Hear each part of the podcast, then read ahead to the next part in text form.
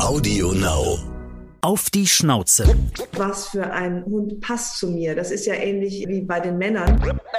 Sie ist ein bisschen faul, so wie ich. Wir haben ein gemeinsames Hobby. Wir knurren gerne gemeinsam aus dem Fenster heraus. Haarschnitt ist etwas sehr, sehr Wichtiges auch bei Hunden. Ich finde, dass sie auf eine angenehme Weise jetzt nicht so super intelligent ist. Ich habe einen intelligenten Mann, das finde ich schlimm genug. Auf die Schnauze. Haustiere und ihre Promis. Heute haben wir eine Frau zu Gast, die viele sicher ganz außergewöhnlich finden. Sie selber bezeichnet sich aber eher als durchschnittlich. Sie meint das aber gar nicht wertend, eher so, dass sie sich eben oft mit Sachen beschäftigt, die auch für viele andere wichtig sind. Und das waren extrem viele. Sie ist nämlich Bestseller-Autorin, kann rund sieben Millionen verkaufte Bücher vorweisen und damit gehört sie ganz klar zu den erfolgreichsten Schriftstellerinnen Deutschlands ja, Mondscheintarif zum Beispiel. Damit ist sie berühmt geworden. Ganz aktuell das Tagebuch zu Es wird Zeit.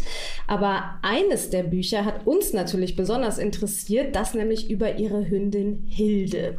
Sie liebt nämlich nicht nur Bücher, sondern auch Hunde, wobei das mit der Liebe ja so eine Sache ist, aber dazu später mehr. In jedem Fall haben wir schon jetzt tausende Fragen, denn das Spannende ist, dass sie immer über Sachen schreibt, die mit ihrem Leben oder dem Umfeld zumindest zu tun haben. Heißt, in jedem Projekt ist auch ganz viel von ihr drin. Unser heutiger Werbepartner ist Hardys Manufaktur. Ganz nach dem Firmenmotto Beste Freunde verdienen beste Nahrung stellt das Solinger Familienunternehmen mit Leidenschaft und Verstand kerngesunde Menüs und Leckerbissen für Hunde und Katzen her. Es kommt also nur in den Napf, was die hohen Qualitätsansprüche der Manufaktur erfüllt. Heißt, hochwertiges Fleisch und frisches heimisches Obst und Gemüse. Dagegen müssen unnötige Füllstoffe, minderwertige Getreide, Zucker und künstliche Konservierungsstoffe draußen bleiben. Hardys macht jede Fellnase rundum glücklich. Du bist Ildiko von Kürtin. Dein Job? Frauchen, Mutter, Gemahlin, Schriftstellerin und seit neuestem, glaube ich, auch Feministin. Dein Haustier ist? Das größte heißt Hilde ist und ist ein Mini Golden Doodle. Das Alter deines Haustiers? Viereinhalb. Dein lustigster Moment mit deinem Haustier? Oh, das ist eine längere Erzählung. Ich glaube, das war, als äh, Hilde sich anschickte, mitten vor ein Geschäft zu kacken und ich sie eilig davon zerrte auf einen Grünstreifen, dachte, ich hätte alles richtig gemacht und dann aber wüst beschimpft wurde von einer in Fell übrigens gekleideten Frau, die sagte, sowas äh, dürfe man überhaupt nicht tun, dadurch würde ein sogenanntes Kacktrauma entstehen und man würde ja auch mich nicht, während äh, ich äh, ein Geschäft erledige, von der Toilette ziehen. Auf die Schnauze. Mit wem kuschelt? Ildiko von Kürtin. Wir sitzen am Computer. Gegenüber ist uns Ildiko per Zoom zugeschaltet. Und ich habe mich ja äh, vorab gefragt, ob sie wohl im Bademantel äh, vor der Kamera sitzt, weil je nachdem, ob es eine Bühne ist, so ein Podcast oder nicht, denn da trägt sie ja ganz gerne ein. Hallo Ildiko. Hallo. Hallo. Ich freue mich. Vielen Dank für die Einladung. Und wir sehen, es gibt keinen Bademantel. Es gibt keinen. Nein, ich sitze allerdings jetzt auch in meinem Büro. Insofern da bin ich nun wirklich sehr selten mit Bademantel anzutreffen. Das heißt, auf der Bühne der Bademantel, im Büro dann normal angezogen. Ja, auf der Bühne ja der Bademantel. Äh, tatsächlich hat sich das so ein bisschen eingebürgert. Ich mag das ganz gerne. Ich erfinde immer eine Szene, meistens zum Schluss mit Bademantel, weil das so ein wunderbares Kleidungsstück ist, das ein jeglicher Drang nach gutem Aussehen abgewöhnt. Man sieht ja eigentlich immer aus wie eine Frottelitfaßsäule. und äh, das gefällt mir gut. Dann kann, muss ich den Bauch nicht einziehen und kann mich ganz auf mein Spiel konzentrieren und muss mich nicht fragen, wie ich aussehe, weil ich sehe sowieso kacke aus. Siehst gut aus heute, finde ich. Ich finde auch, sieht sehr gut aus. Wo ist denn Hilde? Wir haben uns ja ein bisschen darauf gefreut, dass sie, äh, wenn sie uns jetzt sehen könnte, vielleicht mit dem halben Körper wedelt, weil das ist doch irgendwie das, was sie tut.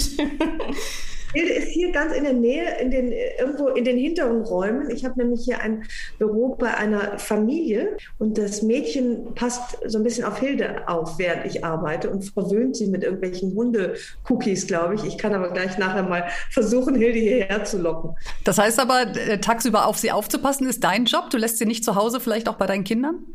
Das würde ich auch machen, aber hier, das bietet sich hier so an. Sie ist ja eigentlich nie allein. Also jetzt beim Homeschooling sowieso nicht, ist ja immer jemand zu Hause. Also der, der Hund ist mal hier, mal da, aber immer in guten Händen.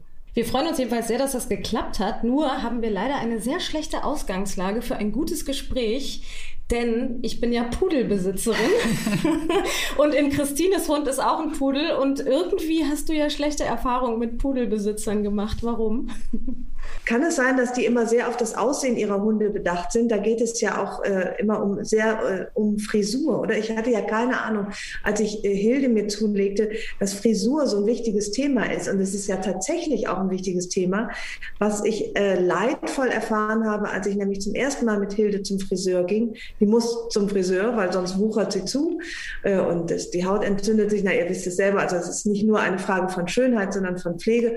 Und dann war ich bei einer Hundefriseurin und äh, na, holte ich Hilde wieder ab und dachte, um Gottes Willen, was ist jetzt passiert? Ich habe wirklich einen anderen Hund äh, zurückbekommen. Die sah nämlich total bescheuert aus. Also richtig blöd, weil ihr die Augen so freigeschnitten worden waren, dass, das, dass die auf einmal so ganz nah beieinander lagen, die Augen. Der Buschel, der Buschel dazwischen war irgendwie weg. Und sie sah so behämmert aus. Und es war, ich wurde schon darauf angesprochen, auch von meiner Familie und von äh, Freunden, was mit Hilde los sei, wo ihr IQ äh, geblieben sei. Und da wurde mir klar, Haarschnitt ist etwas sehr, sehr Wichtiges, auch bei Hunden. Hast du den Friseur gewechselt? Ja, Friseur gewechselt, sofort, ja. Das war wirklich eine Katastrophe. Sieht aus wie so eine Steckdose. So ohne jeden Ausdruck. Es war, ich glaube, die hatten ja auch noch die, die, diese schönen langen Wimpern äh, gestutzt und es, es war ein, eine Vollkatastrophe. Ja, das äh, kenne ich. Als äh, mein Fred das erste Mal vom Friseur kam, hatte der dann oben so ein, so wie, wie nennt man das beim Pudel, wenn die oben noch so wie so einen Schopf auf dem Kopf haben. Das war auch ganz gruselig. Also ich würde es Pudelpuschel nennen, aber das ist wahrscheinlich nicht der sachgemäße Ausdruck. Oh ja. Ja, ich habe ja äh, die große Ausgabe von Hilde. Also ich habe ja einen großen Golden Doodle, da ja. ist äh, Riesenpudel ja. mit drin. Und ich bin auch immer ja. ehrlich gesagt froh, wenn er, wenn er nicht ganz so pudelig aussieht. Ich gebe ihn meinem Friseur auch ab und sage immer, bitte nicht wie ein Pudel schneiden, ne? weil der, die haben ja dann hinten auch die Beine oft so puschig. Also na, Hilde ist ja, äh, hat, finde ich, eine sehr angenehme Größe. Die ist so, man kann sie notfalls noch auf den Arm nehmen, wenn es unten irgendwie eng wird und, und sie belästigt wird, dann kommt sie auf den Arm. Und ich habe ja noch, äh, oder damals noch kleinere Kinder, äh, dafür auch optimal, dass sie mit der ihr spazieren gehen können. Das ist ja sehr wichtig, dass man sich vorher nicht unbedingt überlegt, was für einen Hund wünsch, wünsche ich mir, sondern was für ein Hund passt zu mir. Das ist ja ähnlich äh, wie bei den Männern, dass man sich überlegt, ja, was was habe ich eigentlich zu bieten und wie will ich leben? Und bin ich mit einem George Clooney wirklich so gut bedient? Bin ich mit einem Rottweiler oder einem Rhodesian Ridgeback, äh, der zwar wunderschön ist, aber äh, sehr fordernd und im Zweifelsfall drei, vier Stunden am Tag am besten draußen wäre in Bewegung, bin ich damit wirklich gut bedient? Passt er nur gut zum Sofa, aber eigentlich nicht in mein Leben? Wie? Und da finde ich, habe ich ähm, eine gute Wahl getroffen. Das bestätigt sich jeden Tag aufs Neue. Äh, wie hättest du dich denn gesehen? Also wenn du dich siehst in einem, einem äh, Hollywood-Streifen, wäre dann an Ildikos Seite ein anderer Hund gewesen in oh ja. der Wunschvorstellung? Ja.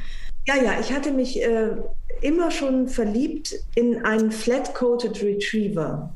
Äh, das sind wunderbare äh, schwarze Golden Retriever. Hilde bellt gerade. Äh, ist wahrscheinlich eifersüchtig. Und, sie darf ruhig dazukommen. Äh, ja, dann hole ich sie mal eben. Also das wäre eigentlich mein Traumhund gewesen. Ein elegantes, äh, schwarzes Teil. So, Ildiko verschwindet mal kurz aus dem Bild. so, und jetzt komme ich zurück mit meinem persönlichen Flatcoat. Oh. Eleganten Hund. Oh, süß. Und dann habe ich aber festgestellt, äh, das stolze, schwarze, schlanke äh, Geschöpf, edel von Gestalt, so wie ich, äh, ist aber, passt eigentlich nicht in mein Leben, weil die dann sehr zu groß, zu, zu anspruchsvoll, zu, vielleicht auch zu schwer zu erziehen. Und dann habe ich äh, überlegt, was der wirklich wie so ein Puzzle zu mir passt. Und das ist ja, das ist total wichtig, dass man sich da auch wirklich ein bisschen von seinen Illusionen und Träumen befreit und sich ganz rational überlegt, bin ich jetzt wirklich der Typ für eine deutsche Dogge mit meiner Einzimmerwohnung? Oder bin ich nicht eben eher doch mit zwei relativ kleinen Kindern noch und nicht so viel Freizeit und vor allen Dingen auch nicht so viel Möglichkeiten, einen Hund jetzt sehr zu fordern oder zu fördern. Und da glaube ich, habe ich eine wirklich gute Wahl getroffen. Und Hilde ist glücklich und wir sind glücklich. Und äh, das Tierheim ist nicht reicher um einen äh, Hund, bei dem sich der Besitzer vorher nicht genau überlegt hat, was eigentlich zu ihm passt. Dass du die richtige Wahl getroffen hast, das sieht man auf jeden Fall, weil ich, sie kuschelt sich sofort bei dir an, also ganz goldig. Warum passt sie denn noch so gut zu dir? Sie ist ein bisschen faul, so wie ich. Das gefällt mir gut. Also bei Regen geht sie zum Beispiel gar nicht raus. In der Regel ist sie ein, ein Gemütshund, der auch da auf das Gemüt gut wirkt. Und das kann ich gut, gut gebrauchen. Also sie schläft ja auch bei uns im Schlafzimmer. Und das ist einfach so, wenn jemand so gut schläft wie Hilde, dann kann man kaum selber wach liegen. Das ist wunderbar. War es dir wichtig, dass sie nicht hart? Ja, also da, das war irgendwie eine angenehme Dreingabe. Jetzt ist das nicht so, dass sie gar nicht hart, aber sie jetzt zum Beispiel, äh, seht ihr, ist sie, hat sie demnächst wieder einen Friseurtermin und ist total puschelig und dann verliert sie manchmal so Flocken, also wie so Flocken. Mhm. Äh, aber die sind gut wegzukriegen, vom, sei es vom Teppich oder von der Jacke. Es ist nicht so, wenn ich sie jetzt runter, ich habe eine dunkle Jacke jetzt an, wenn ich sie jetzt runternehme, ist hier nicht alles voll mit diesen feinen Haaren, die man auch nicht abkriegt, sondern da ist dann vielleicht eine Flocke, die zupfe ich ab und das finde ich, das ist also für jemanden, der hausfraulich so unbegabt ist und auch desinteressiert wie ich, ist das natürlich ein sehr, eine sehr angenehme Dreingabe. Das fand ich schon auch gut. Und sie ist anti-allergen, glaube ich. Ich weiß nicht, ob man das von Hunden so sagen darf. Ich bin jetzt nicht allergisch gegen äh, Hundehaare, aber ich habe relativ viele Allergien und dann weiß man immer nicht, ob die sich ausweiten und man womöglich dann auch noch da ein Problem kriegt. Und das haben wir dann auch nicht. Was ich ja immer spannend finde, grundsätzlich ist, wie Menschen zu Hunden gekommen sind. Und du bist ja auch schon mit Hunden aufgewachsen, denn dein Vater war blind. Das heißt, ihr hattet äh, viele Blindenhunde. Wie war das und wie unterschiedlich vor allem auch zu so einem Hobbyhund, sage ich mal, äh, zu einem Blindenhund? Ja, das ist wirklich ein, ein totaler Unterschied. Was es aber sozusagen für mein Gefühl äh, mit sich gebracht hat, das Leben mit Hunden, ist, dass ein Hund dazugehört. Also zu einer kompletten Familie gehörte meines Erachtens nach ein Hund dazu. Mein Mann sah das anders, aber er gab sich dann irgendwann geschlagen, weil eben bei uns auch der, der Hund lag unterm Tisch, äh, war einfach immer anwesend. Hatte allerdings natürlich wirklich eine ganz andere Funktion, nämlich er hatte eine Funktion. Und zwar eine sehr, sehr wichtige. Das war ja ein ausgebildet, das waren ausgebildete Blinden für Hunde. Und mein Vater, der hing hinten an denen dran mit seinem Leben. Also das, ne, das war ja wirklich ganz wichtig, dass die sich nicht ablenken ließen, dass die sehr auf ihn konzentriert waren, dass sie nicht rechts und links schnüffelten. Mein Vater hätten sie ja immer mitgezogen. Und insofern waren das sehr, ja, wie soll ich sagen, eben auf ihn konzentrierte Hunde und ich war ein bisschen wie das Personal im Hause von den Hunden aus betrachtet. Ich durfte dann auch mal äh, mit denen kuscheln und so, aber die interessierten sich nicht besonders für mich, sondern nur für ihren Chef. Aber sie waren eben da und haben auch eine, diese, dieses ein Grad mehr, was Hunde ja haben an Körpertemperatur, das bringen sie, finde ich, auch in die Atmosphäre mit ein. Und äh, so bin ich eben aufgewachsen. Man sagt ja manchmal, dass ähm, das heutzutage den Hunden, die man jetzt so privat zu Hause hat, ein bisschen fehlt, dass die eben diese Aufgabe nicht haben. Würdest du sagen, kann man das sagen, waren die, diese Hunde mit der Aufgabe, die blinden Hunde, glücklicher oder waren die ausgelasteter oder war da ein Unterschied? Das kann ich so nicht sagen. Glück ist ja auch ein sehr menschlicher Begriff. Also ich würde, wenn man sagt, mein Hund ist glücklich, dann unterstellt man ihm ja ein sehr menschliches Gefühl. Und ob jetzt diese blinden Hunde jeden Tag sich auf die Schulter geklopft haben und gesagt haben, oh, ich fühle mich so ausgelastet mit meinem Beruf, der ist auch meine Berufung, das glaube ich nicht. Aber man sieht es natürlich, denke ich, bin jetzt ja keine Hundeexpertin, nur weil ich einen habe, aber es gibt ja Hunderassen, die die wollen arbeiten, also so wie ja sozusagen Schäferhunde oder Hütehunde, die, denen tut man, glaube ich, schon einen großen Gefallen, wenn man ihnen etwas zu tun gibt. Ich war neulich Zeugin, wie eine Schafherde zusammengetrieben wurde, eine riesen Schafherde von einem einzigen Hund und einer fantastischen Schäferin. Und das war schon sehr beeindruckend. Und da hatte ich das schon das Gefühl, man, da hat aber ein Hund seine Bestimmung gefunden. Und es war auch völlig klar, dass Hilde dafür wahrscheinlich keine Sekunde lang geeignet ja. gewesen wäre, die Herde zusammenzutreiben. Ja, da gucken wir auch immer gerne zu, weil wir wohnen direkt am Feld. Ähm, und der Benji steht ja. dann immer von Weitem, guckt die Schafe, der, der will, glaube ich, anderes machen, als sie zusammenzutreiben. Ja.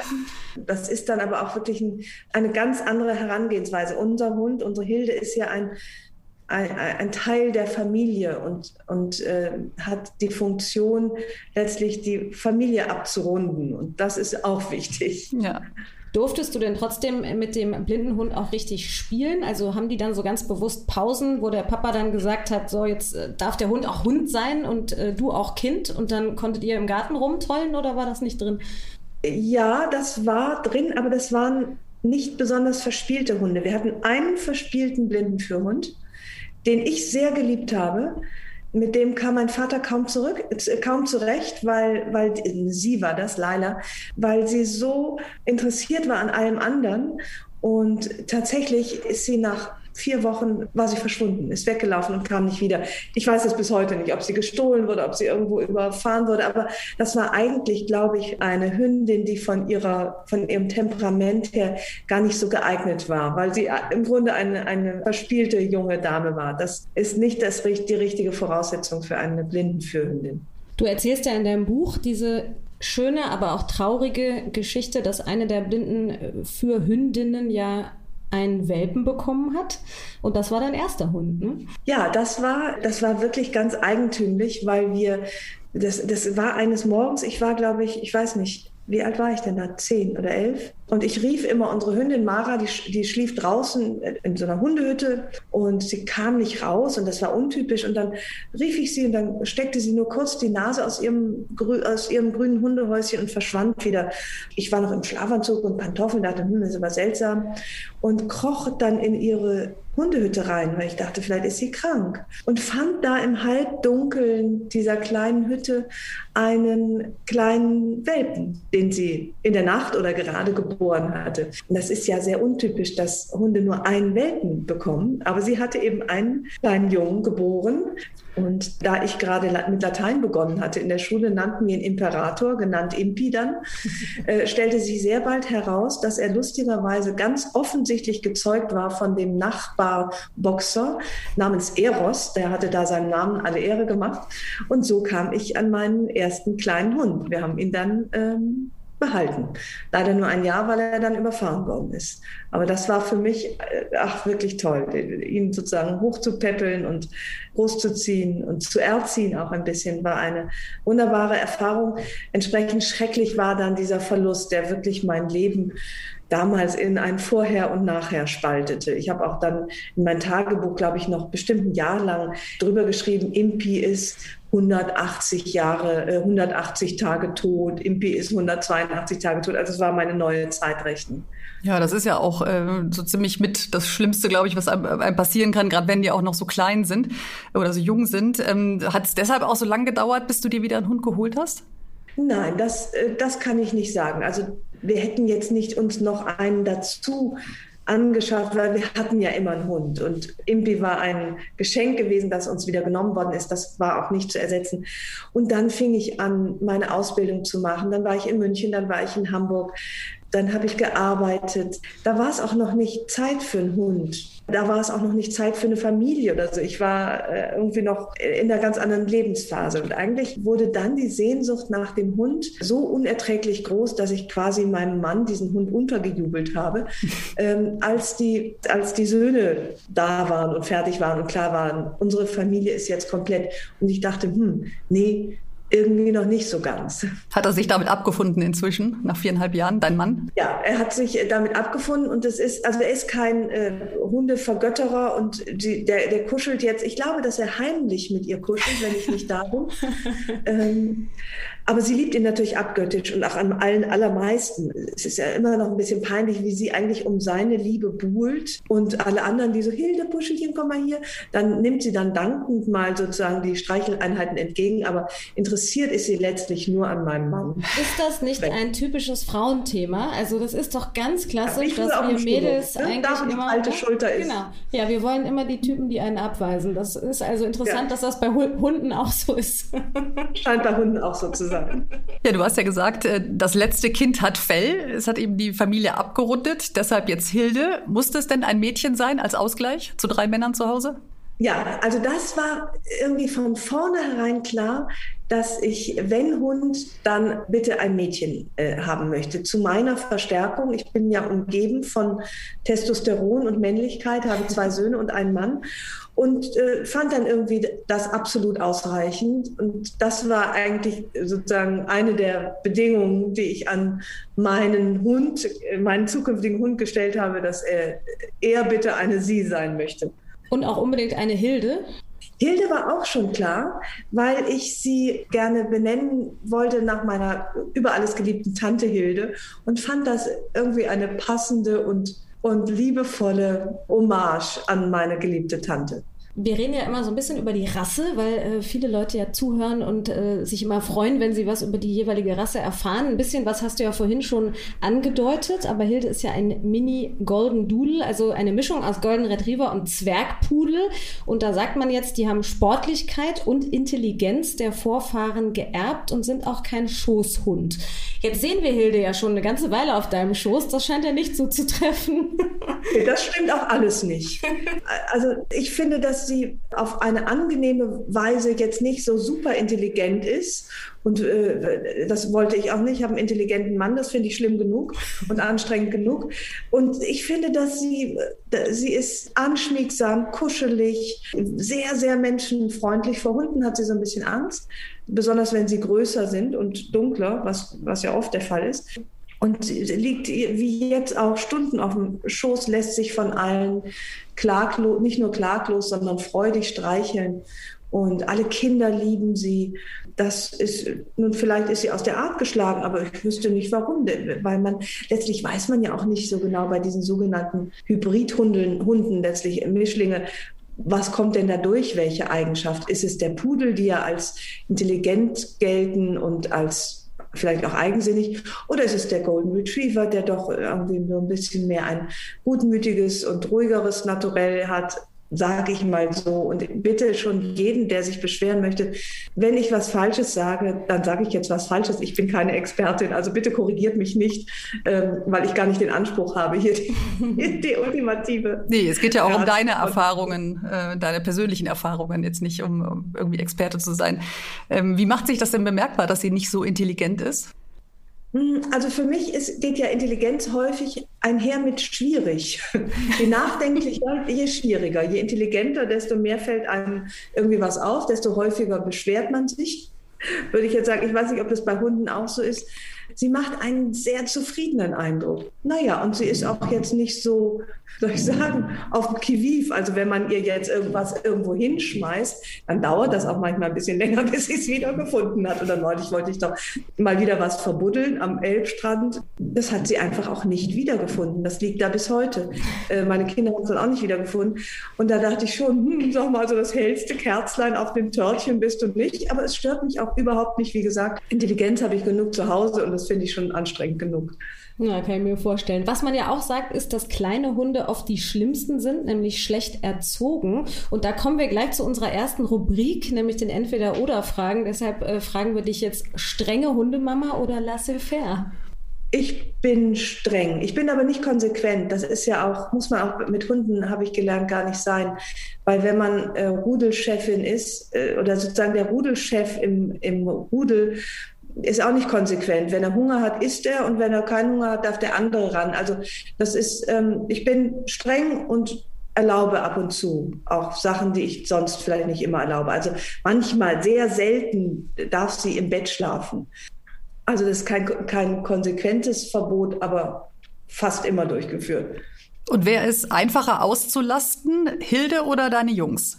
Oh, Hilde. Ich hatte in, einer anderen, äh, in, äh, in einem anderen Podcast, ich glaube, Regina Halm, ich sagte, dass das äh, bei ihr der Hund der eigentliche Chef ist. Genau. Und das ist definitiv nicht so. Und das war mir aber auch immer dran gelegen, dass das nicht so ist. Das kann ich mir auch nicht leisten, einen Hundechef zu haben. Wenn man zwei Söhne hat und irgendwie das, sozusagen das Leben funktionieren muss, dann muss sich der Hund da, finde ich, auch einordnen. Und zwar nicht ganz oben. Wir haben euch gerade schon Hardys Manufaktur vorgestellt. dem Hersteller von Premium-Naturkost für Hunde und Katzen. Neben einer gesunden und artgerechten Ernährung der Vierbeiner liegt dem Familienunternehmen auch die Natur sehr am Herzen. Sie legen Wert auf kurze Transportwege ihrer Rohwaren und arbeiten an einer stetigen Verbesserung von Verpackungsmaterialien, die sich leichter recyceln lassen. Weitere Infos findet ihr in den Show Notes oder unter www.hadis-manufaktur.de. Siehst du, das ist vielleicht mein Problem, dass ich keine Kinder habe, dass ich Genau. den Hund dafür zu viel durchgehen lasse, weil bei mir habe ich immer das Gefühl, der Fred ist leider der Chef. Bei Jule ist Fred der Chef auf jeden Fall. Ähm, nächste Entweder-Oder-Frage. Hamburg oder Rheinland? Tja, das ist eine Frage, die ich nicht beantworten kann. Rheinland im Herzen und Ham Hamburg ist zu Hause, Aachen ist Heimat. Also Rheinland ist Heimat. Das heißt, es könnte passieren, dass du den Karneval vermisst in Hamburg. Ähm, ja, den Karneval gibt es ja hier nicht. Ne? Also muss man so sagen, jetzt auch Corona-mäßig, äh, es war gar kein Unterschied zu sonst. Es gibt keinen Karneval in Hamburg. Und das tut mir immer leid. Ich finde das auch befremdlich, dass diese Zeit hier so völlig spurlos an den Menschen vorübergeht und man am Rosenmontag in einem Amt anrufen kann und es geht jemand an den Apparat. Aber de- den Karneval ist, das ist nicht das, was ich am meisten vermisse daran, nicht mehr im Rheinland oder in Aachen zu sein. Ich bin einfach sehr, ich bin gerne an den, wieder an dem Ort, wo praktisch mein Urvertrauen entstand, wo ich ins Leben hineingegangen bin. Das rührt mich und es, es äh, bewegt mich auf, auf vielerlei Weise, nicht nur positiv, aber eben auch positiv und immer, äh, immer irgendwie, naja, bewegend. Kochen oder essen? Also wenn ich mich entscheiden muss, dann lieber essen. Ich koche aber auch. Aber ich habe das jetzt sehr schön äh, an meinen Mann delegiert. Während der Corona-Zeit ist eindeutig eher der Koch und der es auch besser macht. Der macht es irgendwie immer gut, während es bei mir eher Glückssache ist. Ich kann, selbst wenn ich mich ganz streng ans Rezept halte, kann es trotzdem sein, dass was schief geht. Wahrscheinlich, weil ich irgendwas Wesentliches dann doch vergessen habe. Also wer sicher gut essen will bei uns, der sollte auch dann sicher gehen, dass mein Mann kocht. Äh, kommen wir zur letzten Entweder-Oder-Frage. Lesen oder schreiben? Das ist tatsächlich nicht zu beantworten und eine, eine Qual, eine unverschämte, quälende Frage, die ich jetzt einfach nicht beantworte, weil beides ist für mich unvorstellbar, unverzichtbar. Ja, und das auch mit Erfolg. Du bist wirklich unglaublich erfolgreich, mehrere Bestseller. Hättest du denn auch weitergeschrieben ohne diesen großen Erfolg? Ja, also ich habe ja einen Beruf gewählt, der, der mich äh, immer am Schreiben hielt, nämlich Journalistin. Wenn ich da, also das ist ja ein schreibender Beruf, wenn ich jetzt was ganz an, also ich konnte aber gar nichts anderes, deswegen ist die Frage, kann ich mir das gar nicht vorstellen, denn Schreiben äh, ist nicht nur mein Beruf, es ist auch äh, tatsächlich eine Art von Berufung geworden und es ist mein einziges Talent. Ich hatte ja nicht die Wahl, jetzt auch mache ich was mit Sport, werde ich Model oder doch äh, Biochemikerin. Meine Talente sind und waren nicht so breit gefächert. Und ich bin ja heilfroh und dankbar, dass ich dieses eine Talent habe, nämlich irgendwie doch ganz leidlich Dinge in Worte fassen kann. Und Das ist dann sehr ausgeprägt, dieses Talent, ja. Toll. Hat Hilde eigentlich gerade geknurrt oder ist sie am Mikro entlang geschraubt? Wir hörten so ein Grrrr. Nein, Hilde hat geknurrt, weil, äh, weil die Tür ging im Nebenzimmer und das missfällt ihr natürlich, wenn sie die Sache hier nicht genau kontrollieren kann. da ist sie so ein bisschen, also das ist äh, in, hier in relativ fremder Umgebung, hier im Büro, da, wenn sich da dann Geräu so auch noch fremdartige Geräusche dazu gesellen, dann muss sie ihren Unwillen manchmal kundtun. Falls du sie übrigens nicht mehr auf deinem Schoß haben möchtest, du dürftest sie natürlich auch wieder runtersetzen, auch wenn es sehr schön aussieht. Auf meinem Schoß ist sie ruhiger, da kann ich sie dann, kann ich ihr, äh, kann, kann ich sie beruhigend streicheln und dann knurrt sie uns nicht ganz so oft rein. Ich wäre ja froh, wenn der Benji mal so lange auf dem Schoß sitzen würde. Und ich muss sagen, wenn man die so nah hat, ich mag unheimlich gern diesen Geruch, den die haben. Riechst du Hilde auch gern? Ja, also es sei denn, sie kommt gerade nass aus irgendeinem Tümpel. Ja. Aber äh, es gibt ja auch Hunde, die recht streng riechen, muss man sagen.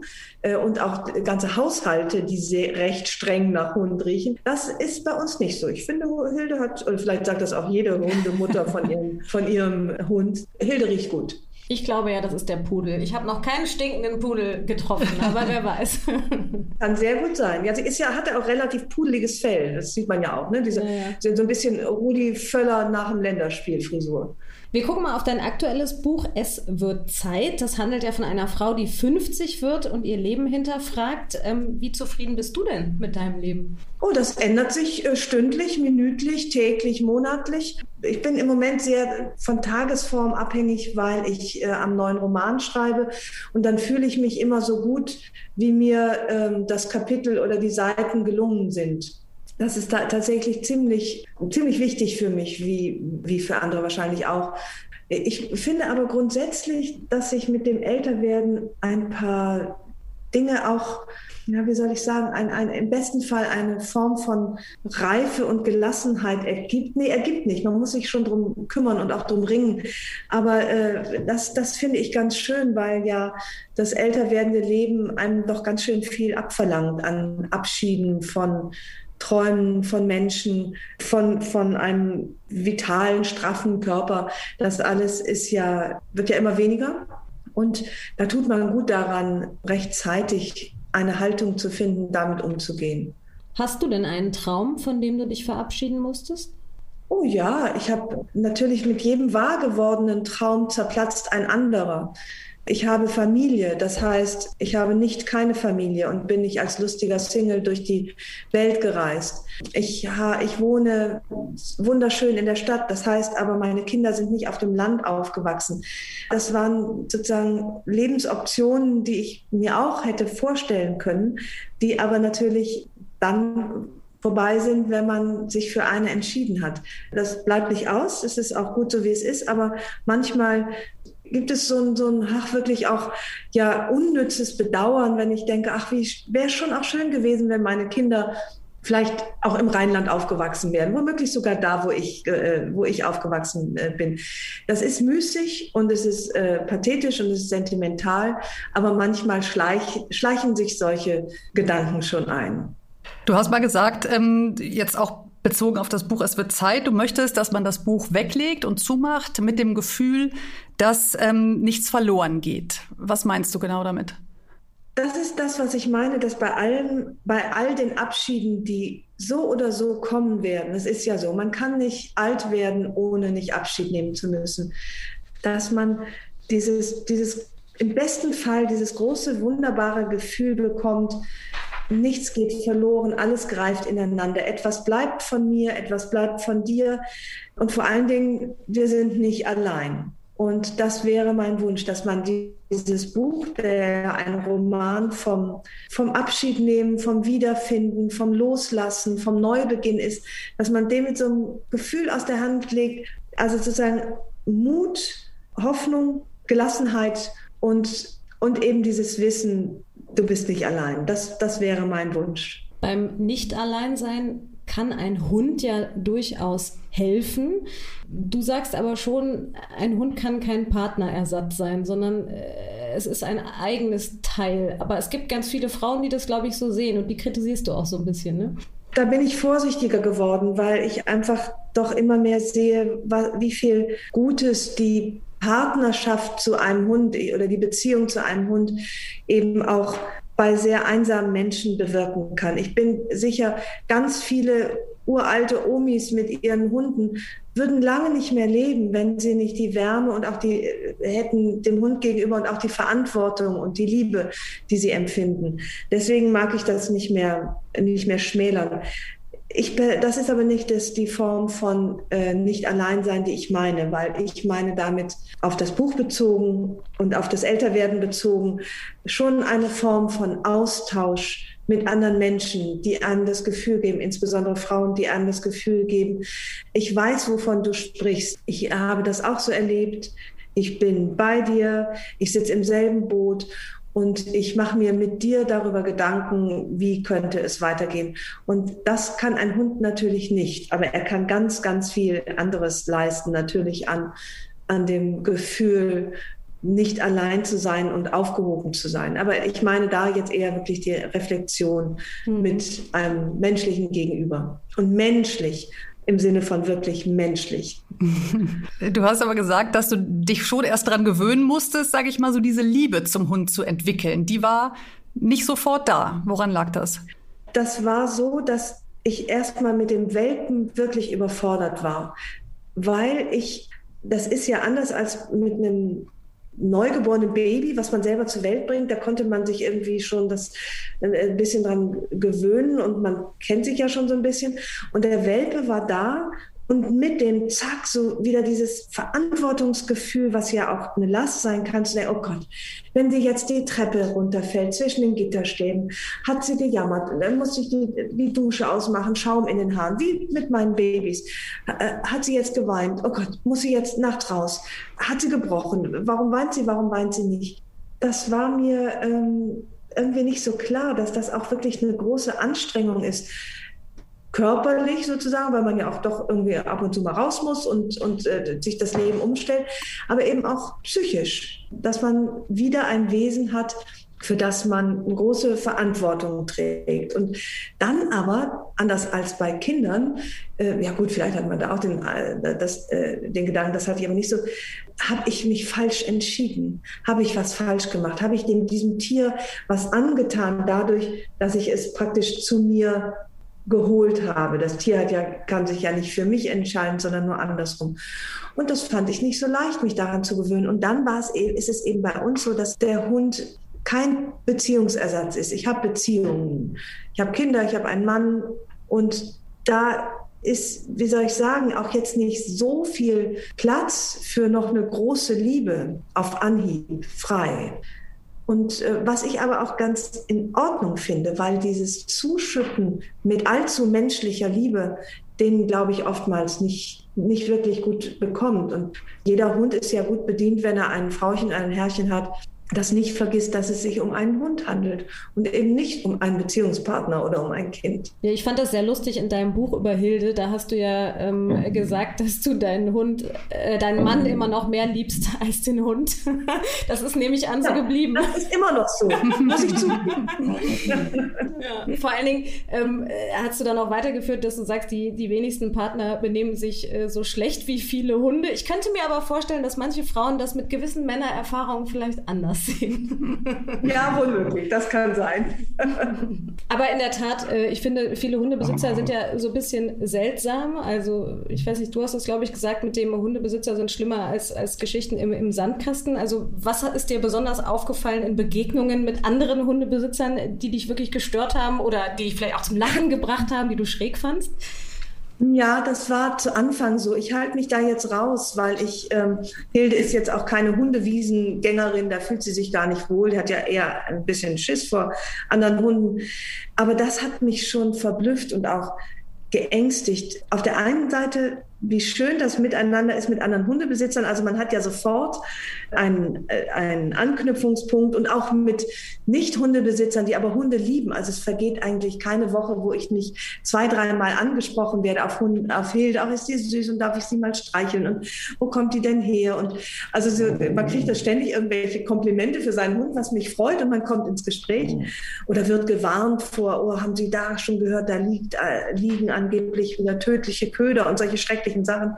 Es gibt eine große Gemeinschaft, aber es gibt auch eine große äh, Besserwisserei, die, die, die manchmal militante Züge annimmt, wenn es um darum geht, wie erziehe ich meinen Hund, äh, wie füttere ich meinen Hund, was erlaube ich ihm und was erlaube ich ihm nicht das war für mich, da musste ich zu Anfang, war ich damit auch überfordert und musste erst, das ähnlich wie, wie bei, bei Eltern, die ja oder die sich auch immer so ganz gerne einmischen, äh, am Sandkasten einem dann erzählen, welches die einzig mögliche Salbe ist für den wunden Po und welche Kita überhaupt die allerbeste ist und welche dann wiederum gar nicht geht, ist ja oft dann auch mit einer Abwertung des anderen verbunden. Also wenn ich sage, Hilde bekommt nur Trockenfutter, äh, dann kann das sein, dass wir sehr viele sehr, sehr böse und sehr abwertende äh, Nachrichten von Menschen kriegen, die es besser wissen und auch das Gefühl haben, sie müssten eigentlich den Tierschutz rufen, weil es Hilde so schlecht gehen muss. und das ist ein unangenehmer Zug von von Tierfreunden, die dann manchmal so menschenunfreundlich werden. Das schätze ich nicht. Du hast dich ja dem Thema Hund äh, auch von der ganz anderen Seite genähert äh, für dein Buch. Ähm, ganz interessante Sachen ausprobiert. Dog Dancing, Hunde ja. unter Wassershooting. was, was war das ah. äh, Seltsamste? Lustig, das habe ich natürlich alles gemacht wegen dieses Buches. So, ich tue jetzt mal Hilde runter, weil sie aus dem Fenster heraus, wir, knurren, wir haben ein gemeinsames Hobby, wir knurren gerne gemeinsam aus dem Fenster heraus, aber jetzt muss ich kurz aufhören. Äh, ja, das, da habe ich natürlich ganz viel gemacht, äh, damals, als ich, das, als ich das Buch geschrieben habe, einfach auch um diese Szene kennenzulernen. Das ist jetzt was, was ich sonst wahrscheinlich nicht gemacht hätte, Dog Dancing. ähm, oder eben, ich habe mal so einen, so äh, Tierkommunikationskurs gemacht, das hatte ich aber missverstanden. Das war dann ein Kurs, wo man, wo man mit dem Geist Verbindung aufnahm zu Tieren und sie befragt hat, also zu Haustieren, wie es ihnen geht und was ihnen fehlt und habe das auch alles brav mitgemacht, wie Karneval. Da muss man entweder lassen oder man lässt sich drauf ein.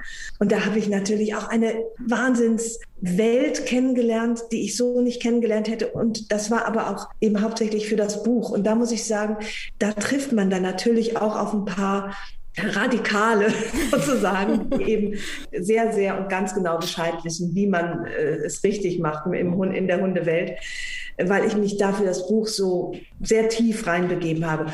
Und das bin ich jetzt nicht mehr. Jetzt bin ich eine, ein gemütliches Frauchen, gehe regelmäßig mit meinem Hund spazieren, freue mich, sie gehorcht, dafür habe ich gesorgt und war ja auch in Hundeschulen. Ich kenne sie gut, ich weiß, was, sie, was ich ihr zumuten kann und was nicht. Und ich ich ecke, ja, ich habe ja auch keinen Hund, mit dem man oft aneckt. Die ist ja wirklich, die macht auch niemanden Angst, selbst wenn sie jetzt mal bellend auf jemanden zurennt, was sehr selten passiert.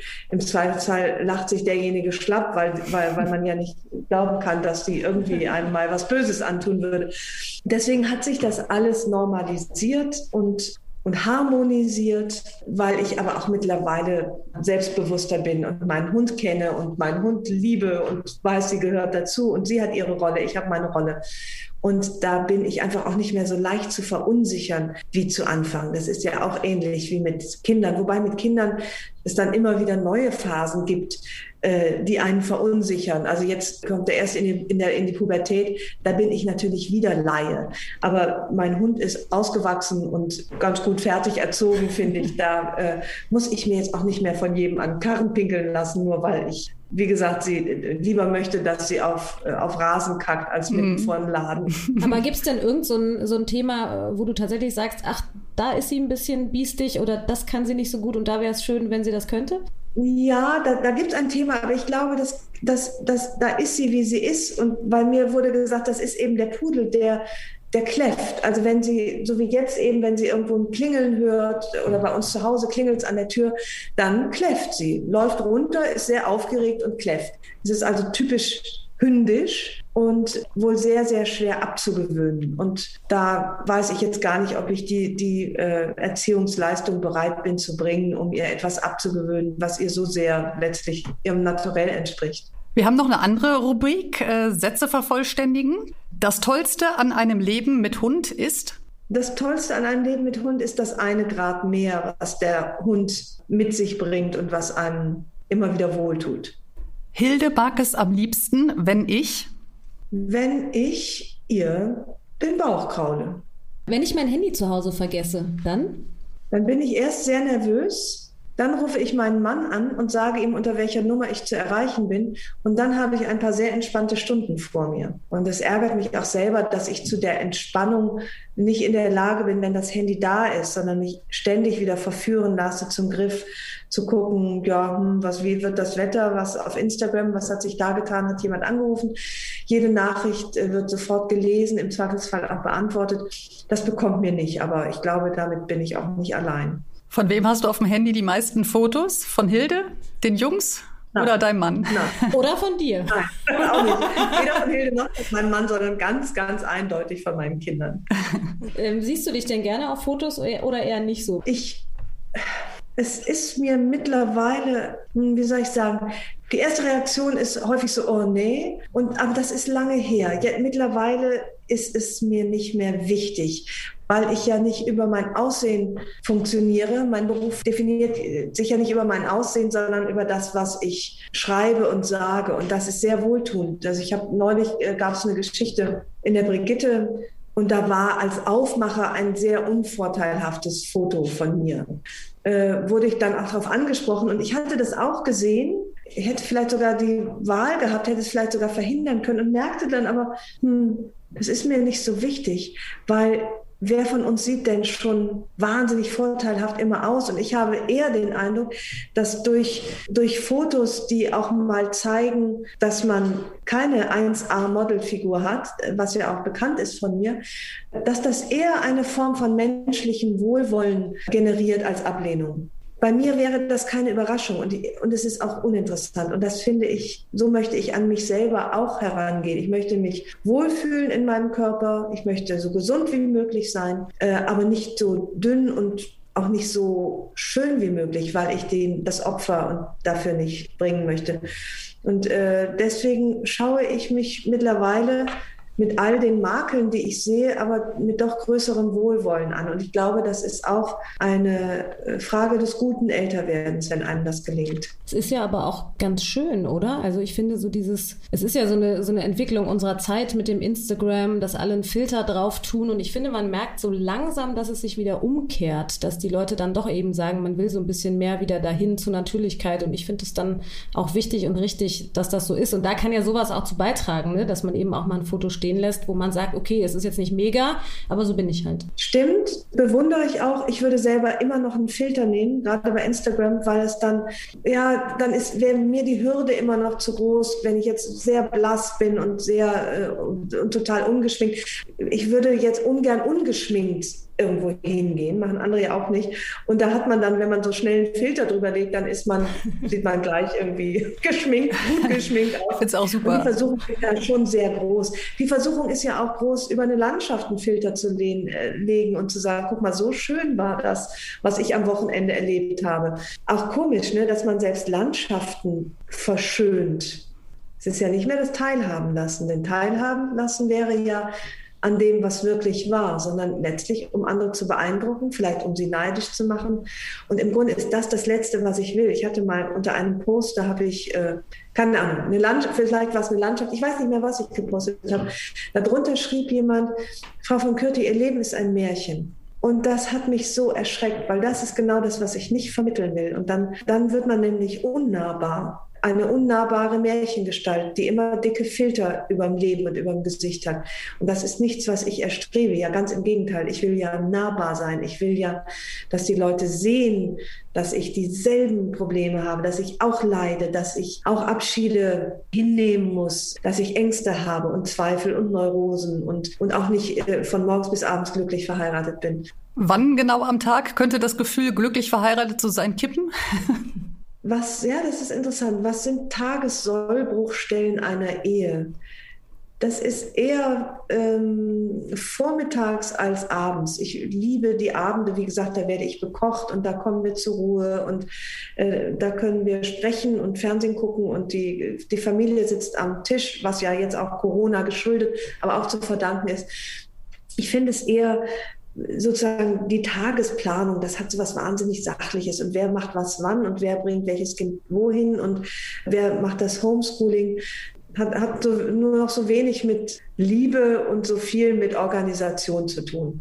Wir haben äh, zum Abschluss auch nochmal, ähm, das musst du ja nicht machen, bei größeren Hunden muss man oder bei gefährlicheren und größeren Hunden muss man einen Hundeführerschein machen. Und wir wollen mal gucken, äh, ob du ein paar Fragen auch beantworten könntest. Oh ja, da bin ich gespannt. ähm, also, welche Aussage ist richtig? Hunde aller Rassen kommen kinderlieb zur Welt. Nur bestimmte Hunderassen sind kinderlieb. Kleine Hunde sind für einen Haushalt mit Kindern besser geeignet als große Hunde. Oder Welpen müssen möglichst früh auf Kinder sozialisiert werden. Davon ist nur eine. Äh, ist nur eine richtig. Konntest du dir alles merken jetzt? Oh ja, dann glaube ich, dass die letzte richtig ist, dass sie möglichst früh sozialisiert werden müssen. Ganz genau. Sehr gut, das gibt doch schon mal einen Punkt. Wie viele Zähne hat ein erwachsener Hund normalerweise? A 42, B 36, C 32 oder D 28? Keine Ahnung, 32. 42 wären es gewesen. Okay. Und eine haben wir noch. Mit welcher Körperhaltung zeigt ein Hund, dass er im Spielmodus ist? A. Runder Rücken, Rute zwischen den Beinen. B. Auf dem Rücken liegen, den Kopf zur Seite gedreht. C. Vorderbeine auf dem Boden, Hinterbeine gerade, wedelnde Rute.